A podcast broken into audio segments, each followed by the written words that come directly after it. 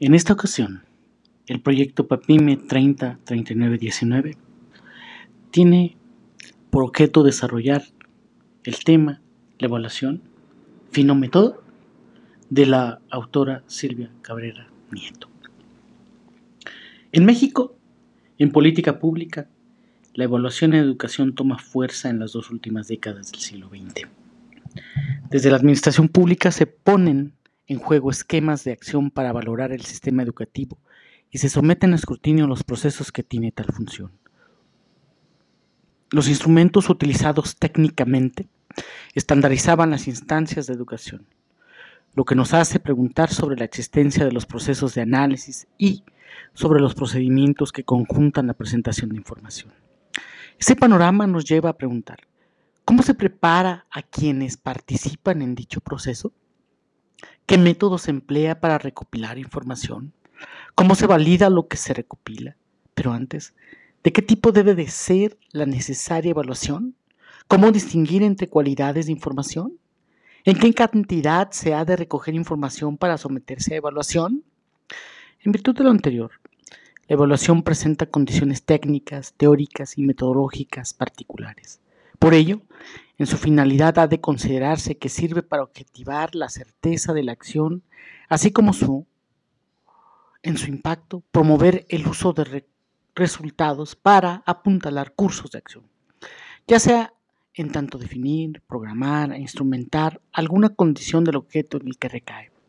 Es decir, Detrás de la evaluación está evaluar el proceso y el producto. Como método, evaluar distingue dos principales caminos, el cualitativo y el cuantitativo. Este último con una tarea de constatar mediante cifras y datos el, los referentes numéricos que dibujan la condición o el estado del objeto. El dato ilustra, da cuenta y describe el objeto mismo, como botón o nivel que sube o baja en rayitas y se torna en identificador, señal. Esta visión tiene origen en la perspectiva de lo funcional y la funcionalidad que, sí y solo sí, es la que logra objetivar una relación de causa-efecto, relación de eficacia-eficiencia, que se apoya en resultados objetivos, se cree, y que, a base de números, otorga posiciones en una tabla y establece orden y el lugar que se ha de ocupar en dicho orden. La evaluación busca llegar a dotar de criterios de cualidad, es decir, de valorar la calidad, donde el criterio de la valoración del objeto evaluado es la que proporciona legitimidad a los contenidos, dejando fuera la esquematización cuantificadora que habla de la funcionalidad y nunca ha de demostrar la cualidad, calidad del objeto mismo. Optar por la senda de la evaluación cualitativa permite observar los cambios, el devenir, la historicidad del y en el objeto de estudio, Permite así dilucidar sobre qué indicadores de rendimiento, si se quiere, han de relacionarse como posibilidades que hablan del objeto en su conjunto y en el ámbito de la evaluación cualitativa.